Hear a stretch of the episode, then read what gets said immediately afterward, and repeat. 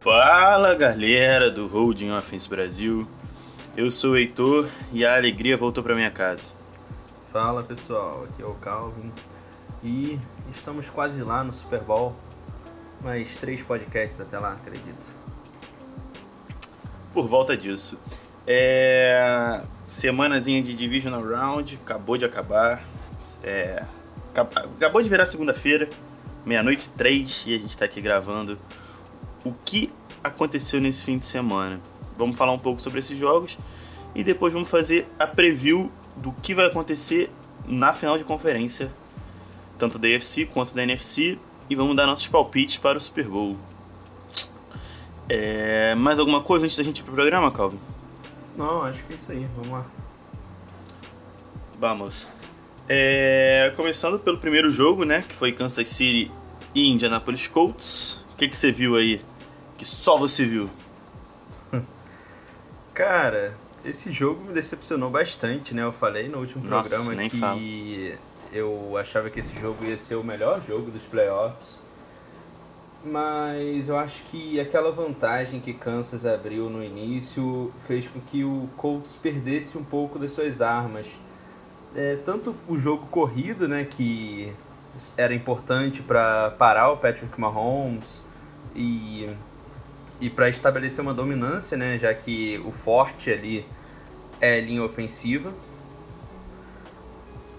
E assim, a defesa, que eu achava que seria um ponto até forte do Colts, jogou direitinho, eu acho, assim.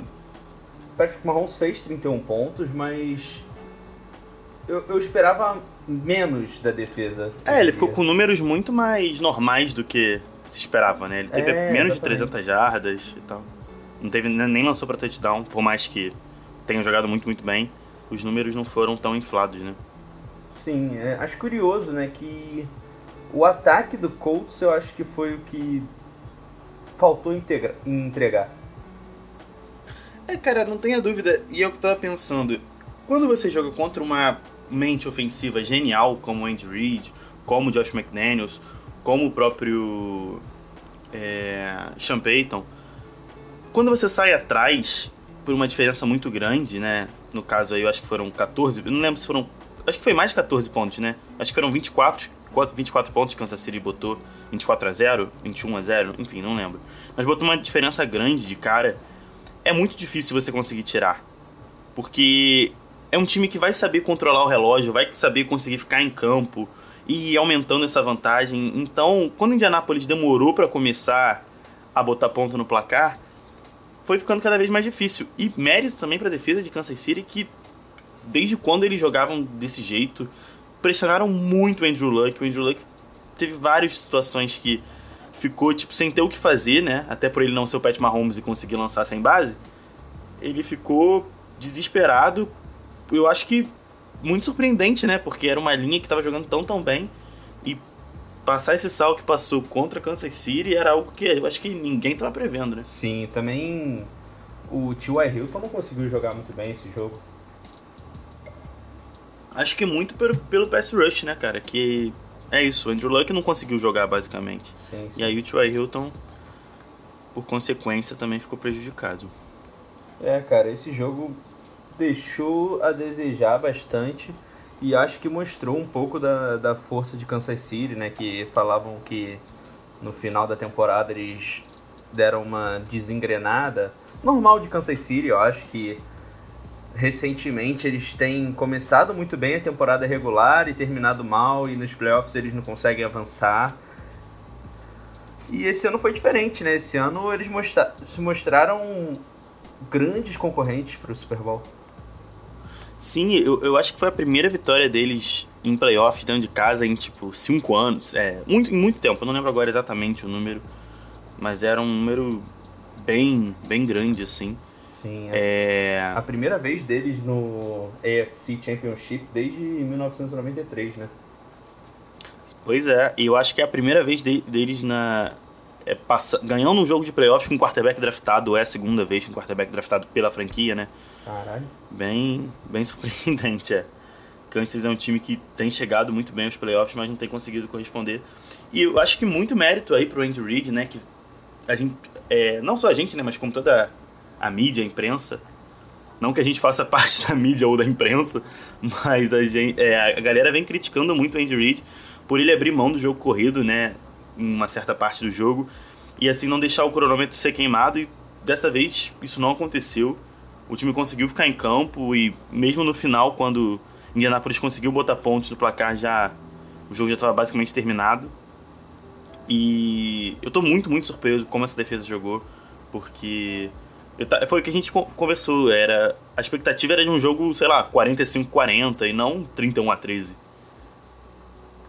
Sim, sim. É, outra coisa que eu queria perguntar para você, você acha que o Kareem Hunt, ele era um produto, produto do esquema ofensivo de Kansas City ou não? Porque entrou o Damian Williams e desde que ele entrou, ele tem jogado bem. Ele, essa partida ele jogou excepcionalmente bem, teve uma média de 5.2 carregadas, 25 carregadas, que é um número alto, sim. E fez aquele touchdown que matou o jogo. O que, que você acha? Olha, eu espero não descobrir, sinceramente, porque eu espero realmente que ele não volte pra NFL, o Kareem Hunt. Mas. É, são coisas que são muito difíceis de dizer, eu acho. Porque, se você parar pra pensar, Kansas City tem um. tem tido bons running backs meio que desde sempre, né? Eles tinham Jamal Charles, aí depois de Jamal Charles eu acho que já entrou. Eu acho que teve um tempinho do Spencer Ware, que também produzia bem. Aí veio o Kareem Hunt, que produzia bem também. Então, assim, Kansas City vem tendo bons running backs sempre. Eu acho que vai muito de ter o Andy Reid como mente ofensiva, que é talvez aí uma das maiores da história.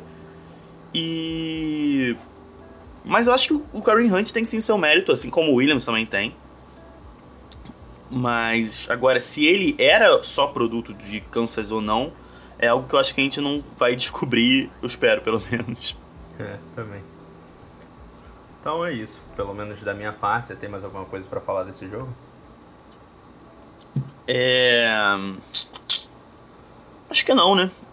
É, grande jogo do Travis Kelsey, como sempre. Sim, sim. Essa dupla aí, Mahomes e Kelsey. Jesus, haja, haja safety para marcar. E. O que, que você acha que fez essa defesa jogar tão bem e a linha ofensiva basicamente não conseguir parar essa defesa? Porque eles não tiveram nem jogo corrido nem jogo passado. O que, que você viu aí nesse jogo? Cara, eu. Como eu disse no outro programa, eu acho que o pass rush do Kansas City é o ponto alto dessa defesa. E acho que talvez tenha sido isso. O de Ford teve uma partida muito boa. Ele teve um sec, dois tackles for loss. Então acho que ele jogou muito bem. Justin Houston jogou muito bem. E eu não sei o que aconteceu com a linha ofensiva do Colts, sendo bem sincero. Tipo, não tive tempo de analisar e também não sou um especialista em linha ofensiva.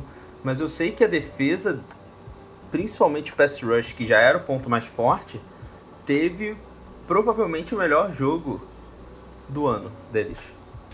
Não, com certeza. E eu acho assim, isso é o melhor momento para você ter um bom jogo, né?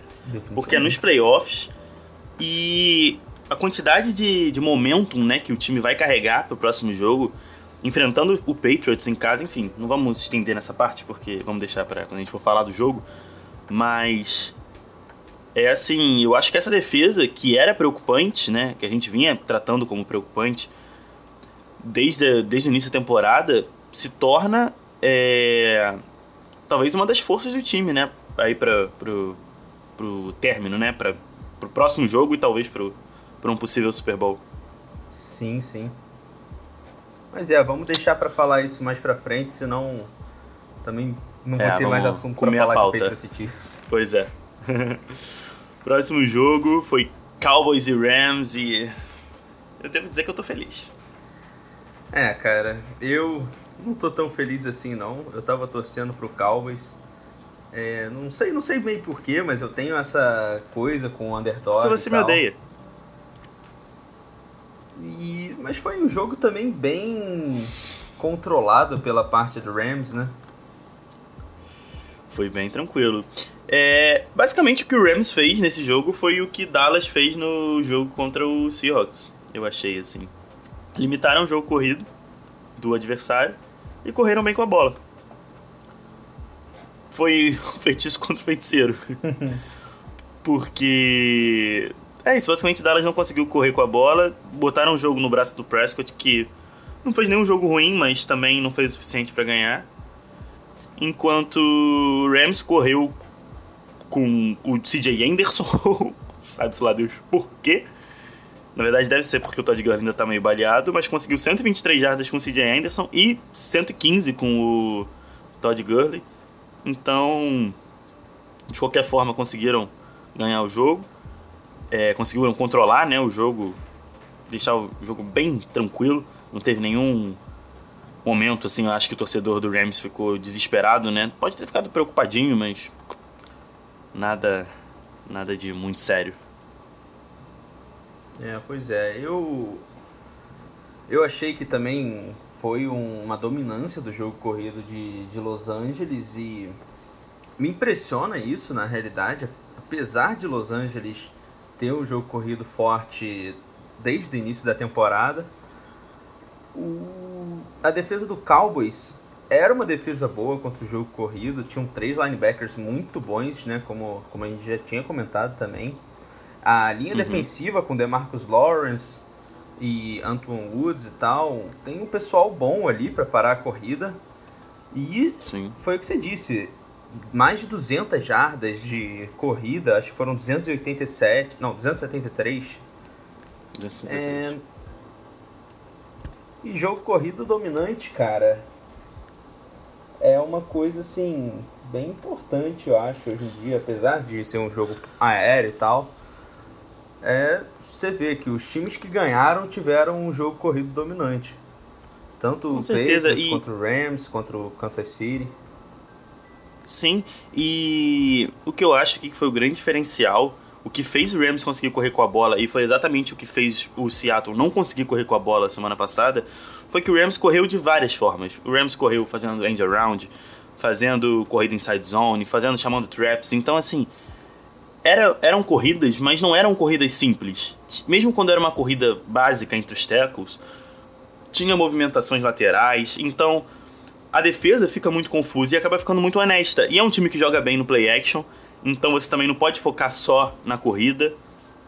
Então, assim, Los Angeles botou o Cowboys numa sinuca que eu acho que mesmo com o talento de linebackers e tal, eles não conseguiram sair. Foi o que eu falei semana passada, eu achava que o Dallas podia sim ganhar esse jogo, mas acabou que o Rams conseguiu armar o seu ataque nos moldes de outubro, né, nos moldes do início da temporada. E acabou que a, a boa defesa do Cowboys e o bom jogo corrido que não apareceu é, no sábado não, não foi páreo pro ataque do Rams. E uma boa defesa também, né? Que conseguiu parar o Elliott, limitou o Elliott a apenas 47 jardas.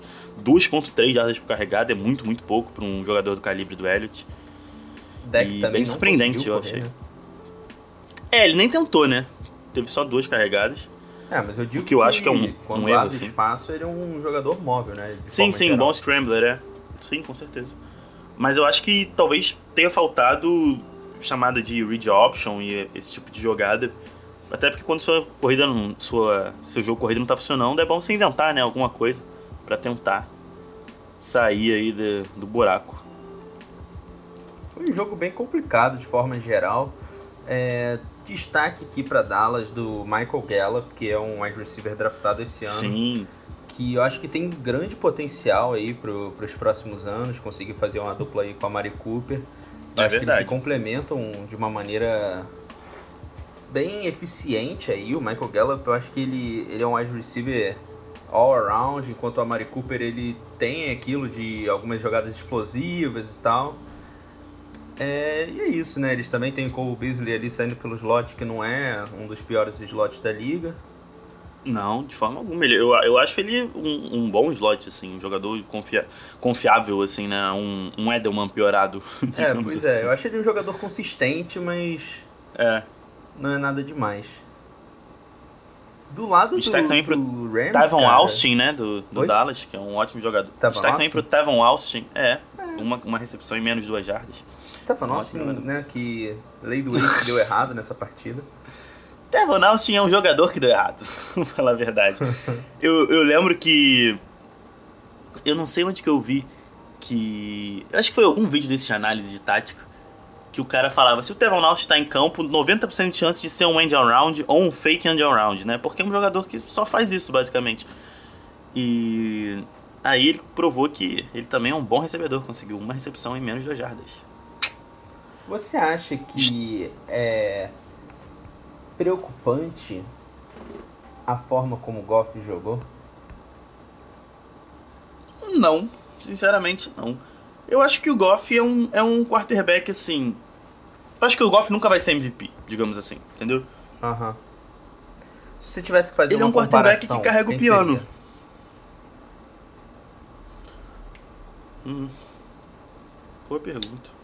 Você acha que ele chegaria tipo no nível do Matt Ryan, por exemplo?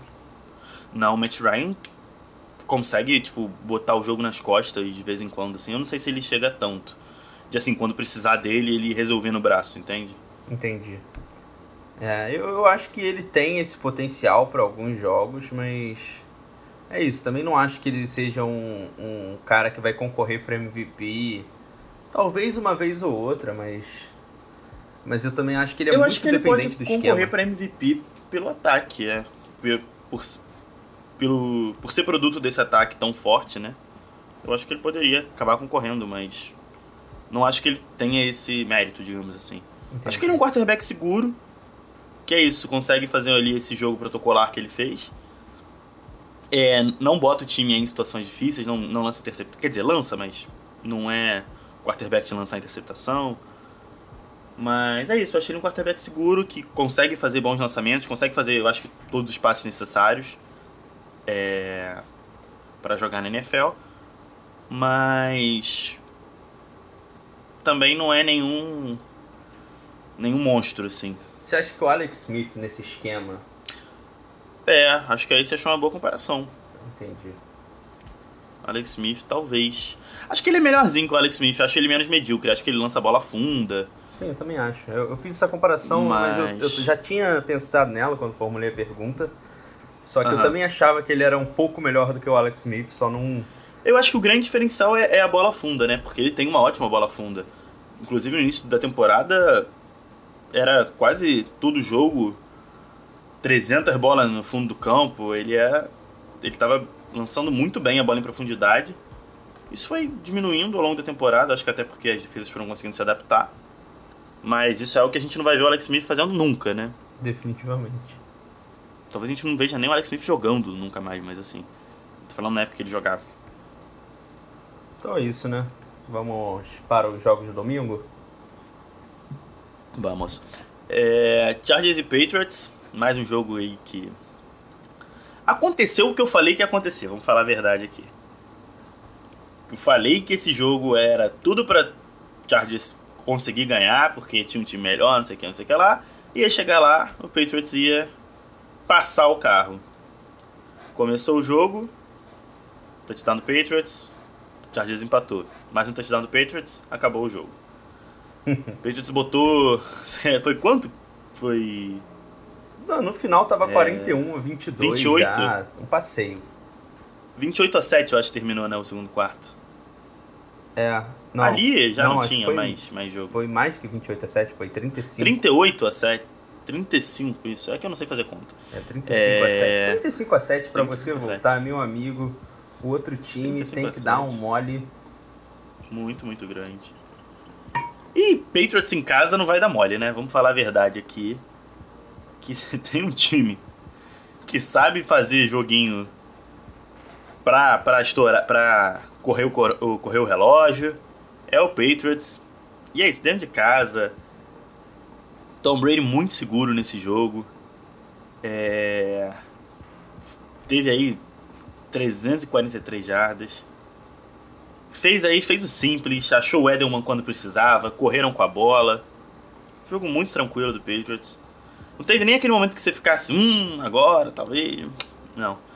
Foi um jogo bem chato de se ver. Eu, inclusive, no terceiro quarto, eu fiquei trocando de canal para ver a atuação de Vinícius Júnior no Real Madrid. Porque gosto do menino. Sinceramente, falei, não vou ficar vendo esse jogo até o final porque já estava acabado. E realmente estava mesmo. Aí quando podia ter qualquer chance de sobrevida do Chargers, o Philip Rivers vai e lança uma interceptação. Aí realmente, amigo. Patriots na final de conferência. Pois é, cara, eu acho que esse foi um jogo muito bom dos Patriots, talvez o melhor jogo dos Patriots em toda a temporada. Bem possível. É. Mas eu achei, cara, que eles fizeram o que eles fizeram durante o ano passado, que foi um ano um pouco mais dominante dos Patriots. Que o Tom Brady deu aquele passe pro James White e estabeleceu o jogo corrido com o Sonny Michel. Uhum. Foi basicamente isso que garantiu que o Patriots ganhasse esse jogo, eu acho. Julian Edelman também, né? Que faz parte desse Julian esquema de Nossa, passes um Sim. pouco mais curtos. E é isso. Se você for ver, Rob Gronkowski só teve um target. Uma recepção. É, é um target. não jogou nada, sabe? É, eu acho que a defesa do Chargers foi aí numa intenção muito errada do que eles tinham que fazer. Porque eles, é isso, anularam o Rob Gronkowski, mas que definitivamente não é o Gronkowski de alguns anos atrás, e deixaram James White receber 15 bolas. O Julio Edelman receber 9 bolas. O Sonny Michel correr para 129 jardas. Então, assim, eles focaram em tudo que não tinha que focar. E aí acabaram tomando 41 pontos nas costas, enquanto a defesa do Patriots também jogou muito futebol americano, pelo amor de Deus. O, o Philip Rivers não conseguia ficar dois segundos no pocket sem ter que começar a correr. E pelo amor de Deus, quando o Philip Rivers corre, é uma coisa bizarra. Então. Foi, foi aula, né? Foi uma aula de, de como jogar e botar o adversário para passar merda. Uma coisa que eu achei curiosa, que o Anthony Curti até tinha comentado no podcast dele lá com, com o Incelli, é que quando o Stephon Gilmore joga bem, o Patriots joga bem de forma geral. E o Stephon Gilmore nesse jogo marcou muito bem, teve dois pass deflections, teve um, um tackle que não é um número grande, entendeu? Mas ele é um cornerback e ele que fez a interceptação. É. É, não permitiu muita coisa, até porque não teve muita coisa para ser permitida nesse jogo, né? Mas uhum. é isso. Ele jogou muito bem. A defesa, de forma geral, não é uma defesa muito forte, mas é uma defesa muito bem montada. E isso foi suficiente para parar esse ataque dos Chargers que tem peças muito boas, mas que parece que não não tem uma coordenação muito boa ali dentro. Você acha que o problema é técnico? Cara, eu acho possível que, que o coordenador ofensivo tenha sido um dos principais responsáveis para a derrota do Chargers nessa semana. Porque não é o primeiro jogo que o Chargers tem um apagão ofensivo, né? Eles também suaram contra o Ravens. É...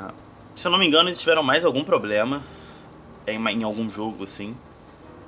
Que, que a defesa. É, que o ataque não jogou nada. E. Aconteceu isso no momento que menos podia acontecer, né? Uhum. É... Acho também destaque aí pro Melvin Gordon, que não, não conseguiu correr, basicamente. Teve 9 carregadas e 15 jardas. Por um jogador do calibre dele, é, é pifo patético. Se a gente falou do Elliott, que teve 47, você ter 15 é realmente muito difícil. Foi 1.7 jarda por carregada.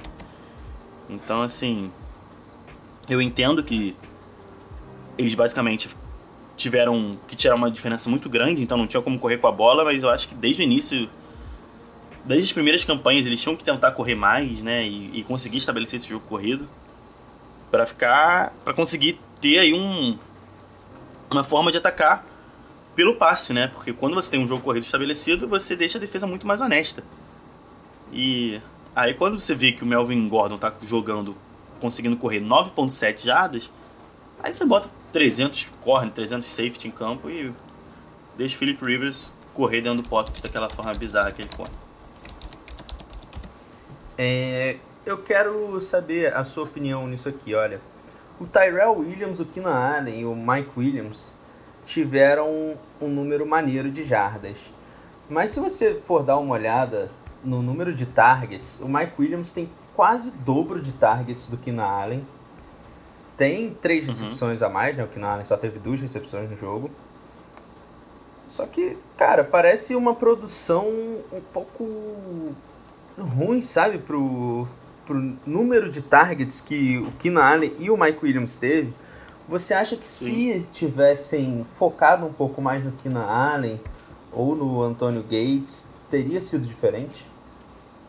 Eu acho que não, cara. Eu acho que a questão não é em, em, para quem foi o passe. Eu acho que a questão é o tempo que eles tinham para passar a bola. Eles não tinham é, proteção então as rotas não se desenvolviam. Tanto que esses targets para o Mike Williams tiveram uns dois ou três que o Philip Rivers lançou essa bola com o jogador do Patriots na cara dele. E a bola foi de qualquer jeito, e aí conta como target, mas assim. Muitas vezes a bola não era nem catchable. Então. Eu acho assim. Que é até bom, eles, eles tiveram pô, 7 targets pro Tyree Williams, 6 pro Keenan Allen, 11 pro Mike Williams, 8 pro Antonio Gates. Eles tentaram distribuir a bola. Mas a questão é que os passes não chegavam viáveis para os recebedores. Tanto que o touchdown do Keenan Allen foi numa rota que ele queimou o Stephen Gilmer de uma forma bizarra. O Stephen, o Stephen Gilmer ficou acho que umas 10 jardas distante do Keenan Allen.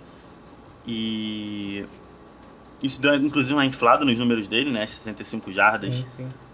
Acho que uma, umas 40 aí foram pelo touchdown. E é isso, acho que faltou jogo corrido e tempo no pocket. Tempo. É, a linha conseguir dar tempo pro Philip Rivers conseguir deixar os seus recebedores desenvolverem as rotas. Então é isso, né? Desse jogo foi um stomp que eu realmente não esperava, um jogo tão dominante assim dos Patriots. E até deu uma sobrevida aí, acho que pro, pro time, uma esperança para esse AFC Championship. Com certeza. Vamos para Eagles e New Orleans. Vamos. Esse jogo aí que foi, eu acho que o melhor jogo até agora dos playoffs. Em questão de emoção, né? Foi, foi. Porque foi um jogo. Acho que não foi o menor placar, foi? Não, porque teve o, o Bears e Eagles. Mas acho que em nível de, de jogo e de emoção, acho que foi aí o melhor, o melhor jogo que a gente teve até agora. O Drew Brees conseguiu jogar muito bem a partir do segundo tempo.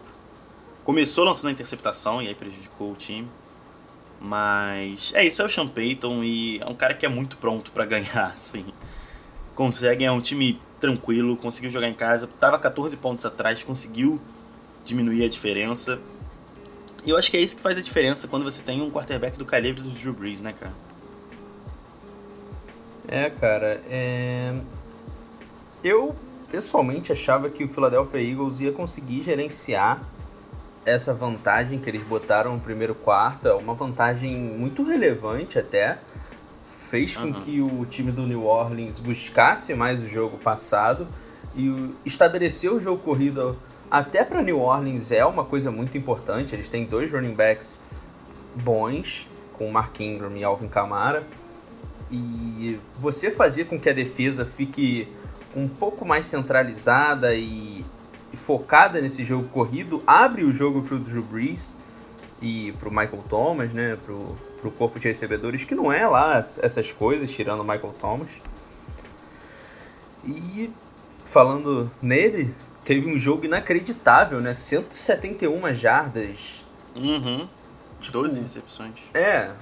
Michael Thomas é um dos melhores wide receivers da NFL. E acho que sem ele esse jogo não seria possível, cara. Essa virada. Talvez, cara. Talvez. Eu, assim, eu tenho muita dificuldade de não botar esse jogo muito na conta do Brace, porque eu acho ele muito absurdo, assim. É talvez um dos melhores quarterbacks da história. E. É isso. Quantas vezes a gente viu o time em situações de terceira para 20 ou segunda para 25 e conseguindo sair desse buraco? É algo muito impressionante. Eu acho ele muito, muito bom.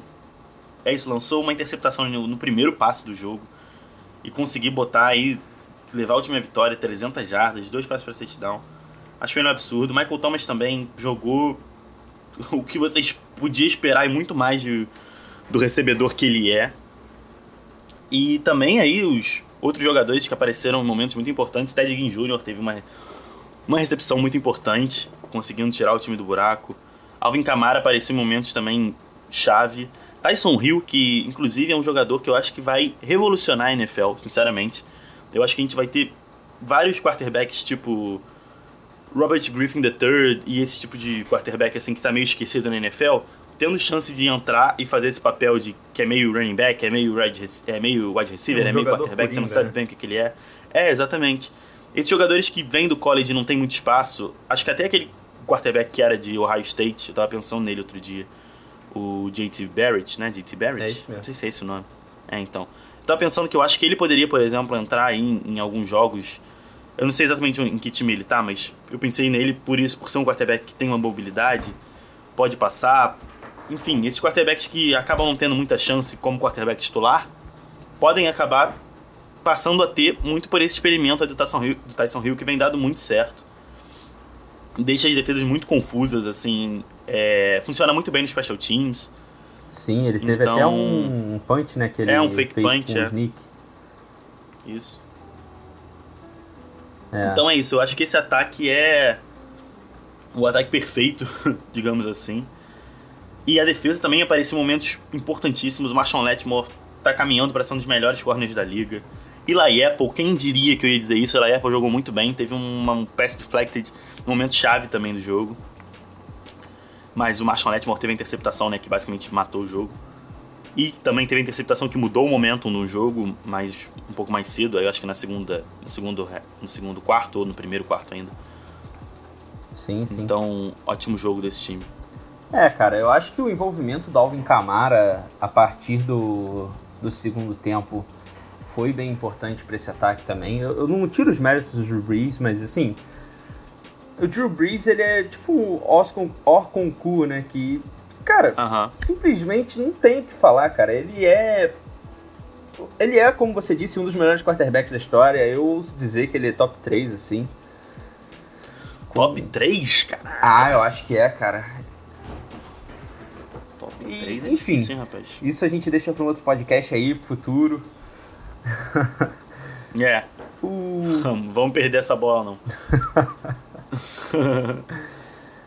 Eu só, só fiquei preocupado com aqueles dois fumbles do Drew Brees, né? Que, apesar de não ser nada demais, é uma necessidade dar uma olhada nisso aí, cara, de ball é, security. É, proteger mais a bola, é. Porque isso num, num jogo pegado que nem esse, se fosse um, uma mudança de posse, é tipo o que você falou do Marshall Netmore na, na primeira interceptação. É, sim. Muda o rumo do jogo, muda a forma que os times estão jogando, né?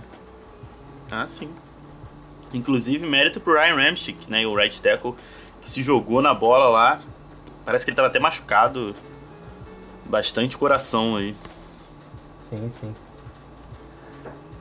É, falando isso, você me lembra até daquela jogada que o Cam Newton não foi na bola no Super Bowl, você lembra? É, no Super Bowl, sim, lembro. É, isso foi lembro horrível. Bem.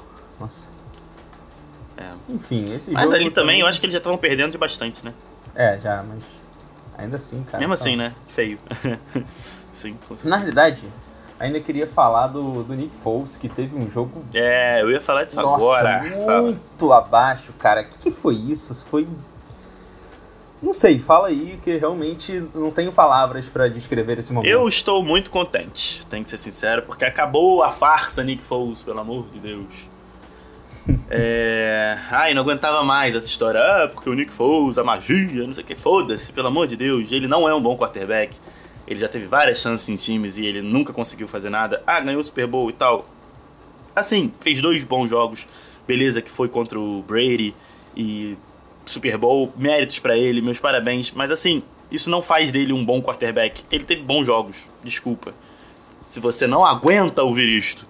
Mas Inclusive, se vocês quiserem aí, torcida, torcida do Eagles, trocar o Carson Wentz e ficar com o Nick Foles, eu acho que vai ser ótimo pra franquia de vocês. Façam isso, por favor. É... Mas é isso. Felizmente, teve um jogo... Nick Foles. teve um jogo que ele teria aí numa temporada regular, como ele vem tendo aí desde que ele entrou na NFL, e não foi suficiente para bater um time do tamanho do New Orleans Saints, do New Orleans Saints e tal. Teve sim a chance no último, no último drive, a interceptação não foi culpa dele, o Alshon Jeffrey dropou uma bola que não deveria dropar, inclusive é, o Alshon Jeffrey vinha jogando bem melhor, né, desde que o Nick Foles entrou, mas acabou... Inclusive teve um bom jogo o Alshon Jeffrey, só que dropou essa bola aí, caiu no colo do Marshawn Letman e a galera gosta tanto de falar de magia do Nick Foles, aí a magia acabou, que acabou mesmo, porque a bola caiu nos braços da defesa de New Orleans. É, eu acho que faltou um envolvimento maior do Zach Kurtz, que era o grande nome ofensivo desse time do, do Eagles. E basicamente isso, cara. Você falou tudo. O Nick Foles não é esse jogador todo. E eu quero saber aqui, você como GM do, do Giants, imaginário assim, hum? né, obviamente. Você não é o GM do Giants. Não, mas eu sou o Dave Gettleman ou eu sou Heitor, o GM do Giants? Heitor, o GM do Giants. Beleza. O GM do Philadelphia Eagles te oferece Carson Wentz por Odell Beckham. Hum. E aí? É, rapaz. Cara, eu acho que eu troco. Você troca? Eu acho que eu troco. Porque os dois têm tido problemas de lesão, então meio que. Mas ao mesmo tempo, eu acho que é melhor você ter um problema de lesão no seu wide receiver do que no seu quarterback, né? É difícil. Inclusive, mas ao mesmo tempo eu também me livro do contrato do Adel, que é bem alto. Rapaz. É só um pelo outro. Não tem outro, pique, nada. Não tem mais nada. O que você faria? Eu? Como GM do é. Giants? É. Ah, cara, eu trocaria. É, eu não sei, cara. Até porque o Carson Wentz fez uma temporada tão pobre. O Adel tem mais, tipo... Tem mais tempo jogando muito, muito bem do que o Carson Wentz. Que teve uma temporada muito boa mas se machucou. Aí teve uma temporada e se machucou também. Então, não sei, ficou com o pé meio atrás, assim. Eu entendo. Mas eu acho que, em questão de valor, eu acho que vale sim, né? O Adel é um grande wide receiver, um dos melhores da liga. O Carson Wentz é um quarterback sólido. É. Assim, essa acho troca nunca vale, aconteceria né? na liga, né? Porque é, nunca, nunca, jamais. Divisão, sim. diversas outras não, coisas. Não, e, e essa troca, eu acho que em questão de valores, eu acho que ela não é nem viável. Tipo, o Adel tem um contrato muito maior do que o Carson Wentz. E eu acho que explodiria o teto do Eagles para sempre, assim. então. Então. Acho que. Acho não, tenho certeza que essa troca é completamente inviável. É. Mas eu só Mas... faria essa troca do lado do, do Giants, né? Esquecendo essas coisas. Por uma. Não é nem uma mística, mas é uma situação meio Andrew Luck, sabe? Eu acho que existe assim? a possibilidade considerável do Carson Wentz voltar, ficar saudável e ter uma boa temporada como ele teve no ano passado. Ah, sim, não, com certeza existe essa possibilidade, eu não tenho a menor dúvida disso. Por isso que eu falei que eu acho que eu até trocaria. Mas ao mesmo tempo é uma possibilidade. E uhum. eu prefiro alguém, tipo, sei lá, Dwayne Haskins. É... Fica a dica aí quiser pegar o Dwayne Haskins, eu vou gostar. Então tá, então vamos para as finais de conferência? Yes. Vamos começar com o NFC ou EFC? Você que manda. Então vamos começar com o NFC e deixar meu Patriots para depois. Wes, não, não, não. Não, não, não, não, não, não, não. Seu Patriots. Não foi você que abdicou de torcer para esse time que ganha tanto, que é tão sem graça. Oh, é sem graça. Com seu monóculo e seu chazinho? Então, mas aí o meu time foi eliminado e eu voltei pra minha torcida original. Nossa, nossa. Ai. Mas eu vou, eu vou manter a minha tradição aqui no podcast. Agora que a gente já vai falar dos Patriots, vamos falar dessa final. Patriots tá e Kansas City. Vou começar aqui falando que eu estou negativo em relação hum. a essa final. Hum. Eu também estava no último jogo e acabou acontecendo o que aconteceu. Mas, Quando novo, foi o último jogo do Patriots que você não estava achando que o Patriots ia perder? Jogo que importa, tá? Não tô falando de temporada regular. Ah, tá. Então. Complicado. É, não lembro. Você sempre acha que o Patriots vai perder e o Patriots quase sempre ganha. Mas enfim. Fala aí, sua, seu panorama. Então, cara, os meus argumentos de por que o Patriots vai perder esse jogo são o seguinte. Na temporada regular, teve um jogo entre os dois que o Patriots ganhou, foi 43 a 40. É um jogo bem perto, né? Assim, o Patriots ganhou no último drive, botando o Goskowski para fazer o field goal, tava empatado antes. Uhum. É...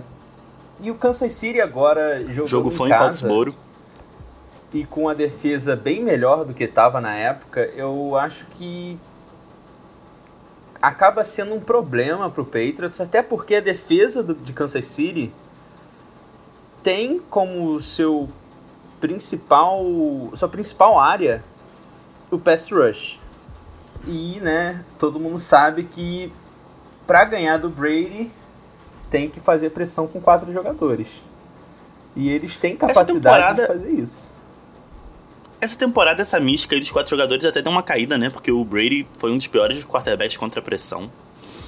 Mas, enfim, parece que o Brady assumiu aí o Brady da, das, das últimas temporadas, né? Nesse último jogo. Voltou a ser quem era. Vamos ver. O que me preocupa em relação ao que você falou do, do Kansas conseguir pressionar é que a gente esperava que o Chargers também fosse conseguir pressionar. Inclusive mais até do que o, o Kansas, né? Uhum. Porque, pô, Melvin Ingram, Joey Bossa, muito mais grife do que os bons. É, o, o Ford, o. Justin Houston e tal. Justin Houston e tal. Mas. Não sei, pode ser, né, que essa defesa, assim como conseguiu aparecer muito bem contra Indianapolis, consiga aparecer também muito bem contra New England, também surpreendendo, né? Assim como surpreendeu contra Indianapolis, todo mundo contava que essa que a OL fosse dominar essa DL não foi o que aconteceu. Eu acho que também é um pouco que as pessoas estão esperando, né? Uhum. Porque, por mais que o pass rate seja bom, é isso. A OL do Patriots anulou completamente Melvin Ingram e Joey Bosa hoje. Então. Eu não sei. Eu, assim, eu acho o Pat Mahomes um monstro. E eu acho muito difícil apostar contra ele. Ao mesmo tempo, acho muito difícil apostar contra o Patriots. Só que o jogo é em Kansas City. Isso tá me fazendo tender a apostar mais no, em Kansas, mas não ficaria surpreso. É, eu acho que se o jogo se... fosse no Patriots Kansas. em Foxborough, o Patriots seriam favoritos. É... Mas também acho que tem um fator ali nessa dinâmica de OL e DL que o Chargers não é tão bom assim contra o jogo corrido. E o Patriots uhum. conseguiu aproveitar isso e com isso estabeleceu o jogo de uma maneira mais fácil. Enquanto o Kansas City conseguiu dominar tanto a OL do, de Indianápolis, que foi a melhor. A melhor não, uma das melhores OLs da temporada. Sim. E o jogo corrido, né? Que aquilo que a gente falou, o Marlon Mack não é um dos melhores corredores, mas também não é um corredor ruim. E acho que é a mesma situação do James White. James White não, do Sonny Michel não é um dos melhores é, corredores, é, mas sim, também sim. não é um corredor ruim. É, mas eu acho o Sonny Michel até melhor do que o Marlon, do que o Marlon Mack. Ah, eu também acho. Mas assim, eu acho que se o Kansas City conseguir dominar o jogo corrido dos Patriots, vai meio que acabar com a estratégia que existe ali, tanto de daqueles passes curtos pro uhum. James White e o jogo corrido que é estabelecido para tirar tempo do Patrick Mahomes e tudo mais. É, eu acho. Eu não sei, porque ao mesmo tempo que eles conseguiram parar Indianápolis, eles ainda são, eu acho que, o pior time contra o jogo corrido da temporada, Kansas City. Então, é o que, que defesa que a gente vai ver no próximo jogo? Vai ser a defesa que jogou contra o Indianapolis ou vai ser a defesa que a gente viu a temporada inteira? Isso que me deixa com o pé assim atrás, porque o Patriots vai estar tá no modo Josh McDaniels boladão, abrindo a, abrindo a caixa de ferramentas, botando o Julian Edelman para passar. Então, assim, é... eu acho que vai ser vai ser um jogo muito interessante, eu espero. Se for um jogo ruim, eu vou ficar muito chateado. Eu também. Tanto se for um um estupro de Kansas City ou de, de dos Patriots. Porque... Se for do Patriots eu não vou ficar chateado não, de Kansas City eu vou. então, assim... Mas é isso, eu acho que é, é... Na verdade, eu não acho que seja tão fácil de ser um estupro de, dos Patriots, porque... É... Mesmo que o Patriots consiga jogar muito bem no ataque, eu não acho que que vai conseguir parar o Pat Mahomes com a facilidade que parou o Philip Rivers hoje. Uhum. Porque, primeiro que o, o ataque do, de Kansas City é chamado pelo Andy Reid. Então você não para o jogo corrido deles, os screams deles e tal, com a facilidade que você parou o jogo de, dos Chargers. E segundo, que se você botar pressão no Pat Mahomes, ele vai rir da sua cara e vai passar um, um passe sem base, com o braço de lado, com a mão esquerda. Então, assim. É... O buraco eu acho que é bem mais embaixo essa semana. Em questão é, do ataque de Kansas City. Na defesa, eu acho que pode ser até um jogo mais fácil do que foi. Acho que o ataque do Patriots pode aí fazer 41 pontos facilmente também contra a defesa de Kansas City. Se for a defesa que jogou contra é, que jogou durante a temporada regular. Se aparecer a defesa de Indianápolis, aí Kansas City vai levar uma vantagem bem grande. É, uma coisa que eu acho que pode ajudar muito o esquema ofensivo do Patriots é que até no jogo da temporada regular o Gronkowski jogou muito bem, apesar dele não ter jogado bem né, o ano inteiro e não ter jogado bem essa última partida. Eu imagino que talvez façam o jogo rodar mais em volta dele, porque a defesa do, de Kansas City não é tão boa assim contra, contra Tyrands. Então acho que pode ter um duelo maneiro, né? Apesar dos caras não estarem em campo ao mesmo tempo, entre Travis Kelsey e Gronkowski. Acho que ele pode jogar bem essa partida. Eu acho que pode, mas isso aí é uma coisa que inclusive é para ficar de olho durante a temporada, durante a semana se é se o Eric Berry vai jogar ou não. Porque se ele jogar, a chance do Gronkowski ser anulado por ele é muito grande. Porque o Eric Berry já fez isso no primeiro jogo da temporada regular do ano passado. Não sei se você lembra. O Eric Berry jogou muito, muito bem contra o Gronkowski. Sim, sim. Essa, essa temporada ele passou a temporada quase toda machucado. Mas ele já fez um jogo ou outro. Ele não jogou nessa última semana contra o Colts. Mas eu acho que tem a possibilidade dele jogar essa semana. E se ele jogar, eu acho que o, o Gronk pode passar um perrengue aí contra a defesa do Chiefs. É, é possível. Com, com ele, realmente é um jogo diferente. Ah, não tenha dúvida, né? O gap de, de, de qualidade dele e do Join, Joiner Lucas, eu acho que é o nome dele, que é o, o jogador que está entrando no lugar do Eric Berry, é absurdo, né? Não, nem por, pelo Lucas ser tão ruim, eu acho que ele é um safety bem razoável. Mas o Eric Berry é um dos melhores da liga, sem dúvida. É, então acho que sobre esse jogo é isso, né? A gente dá uma leve vantagem pro, pro Kansas City, mas nada muito relevante. Sim, pode é ir para qualquer um dos lados, né? Sim, sim. Vamos então para o o último jogo da NFC? O último jogo antes do Super Bowl. É, meu amigo, esse jogo então, já que o Indianapolis Colts e Kansas City Chiefs não foi o melhor jogo da temporada, tô frisando que vai ser esse jogo aí. Se eu errar, eu não tô certo. Se você errar, você não tá certo e você falou isso aí com precisão. É... Eu acho que esse jogo aí, Saints é favorito. O que, que você acha?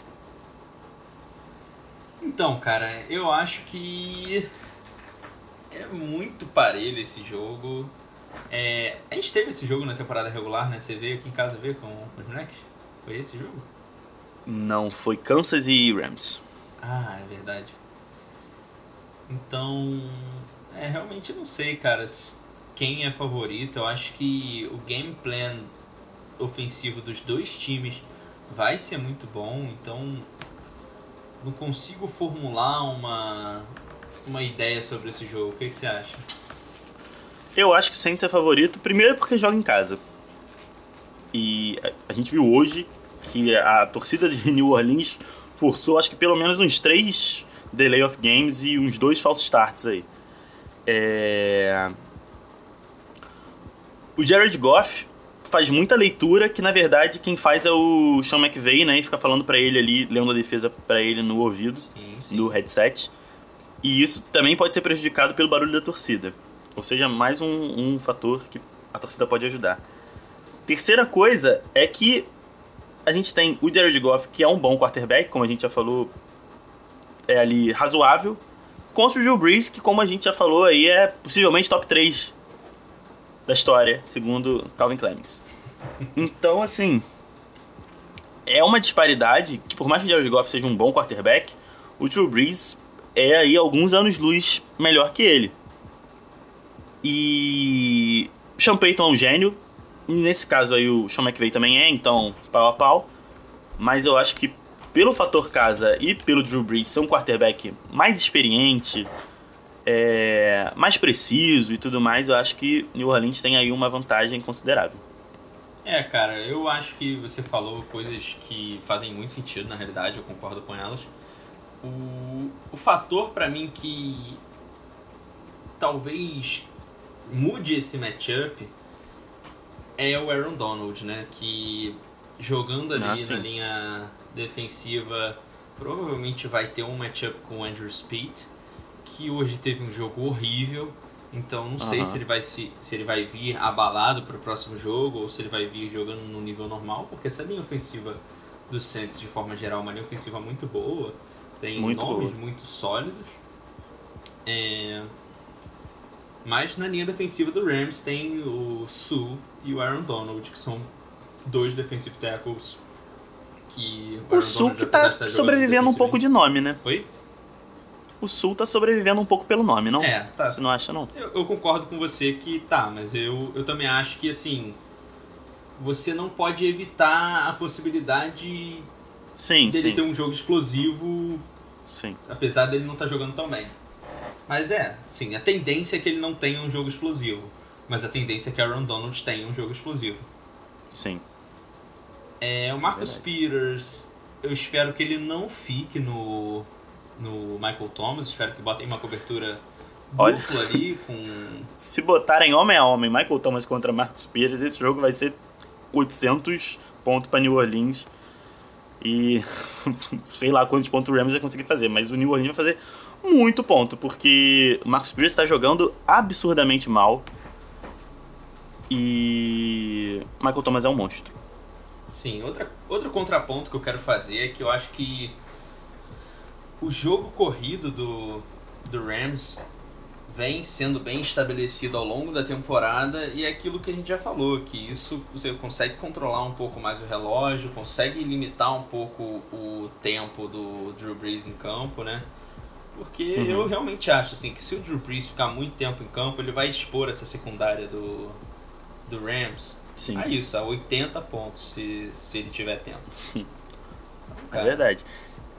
Agora a polêmica da semana. Hum. CJ Anderson é melhor que Todd Gurley? É, tá jogando melhor. Definitivamente está. É, Todd Gurley teve uma jardagem boa, né, por carregada, melhor do que o do CJ Anderson, mas eu acho que o CJ é. Anderson ele jogou melhor, principalmente na red zone, né? Ele é um cara que, que tem um motorzinho ali forte, né? uma parada meio Elliot, assim. E não é um jogador de elite, mas se ele tá jogando bem agora, aproveita o momento, é. né? Ah, com certeza. É, inclusive, eu lembro que no meio da temporada, mais ou menos, surgiu essa polêmica, entre várias aspas, de se o Todd Gurley era tão bom quanto os números mostram, ou se ele é muito favorecido pelo jogo, pelo esquema do McAvey. Hum. E parece que estamos tendo a resposta, né? Que não que ele seja um, um running back ruim, mas. É, se o CJ Anderson tá conseguindo produzir o que tá produzindo, né? Talvez. É, eu acho que. Realmente. Que o esquema definitivamente favorece bastante ele. Uh, não é à toa que o, no, dois anos atrás, né, ele teve uma temporada muito ruim. E aí veio o Sean McVay e, e ele começou a jogar bem. Então, eu acho o que, que me assusta claro, que ele tenha uma influência do sistema, mas acho que ele é um bom jogador assim por si só.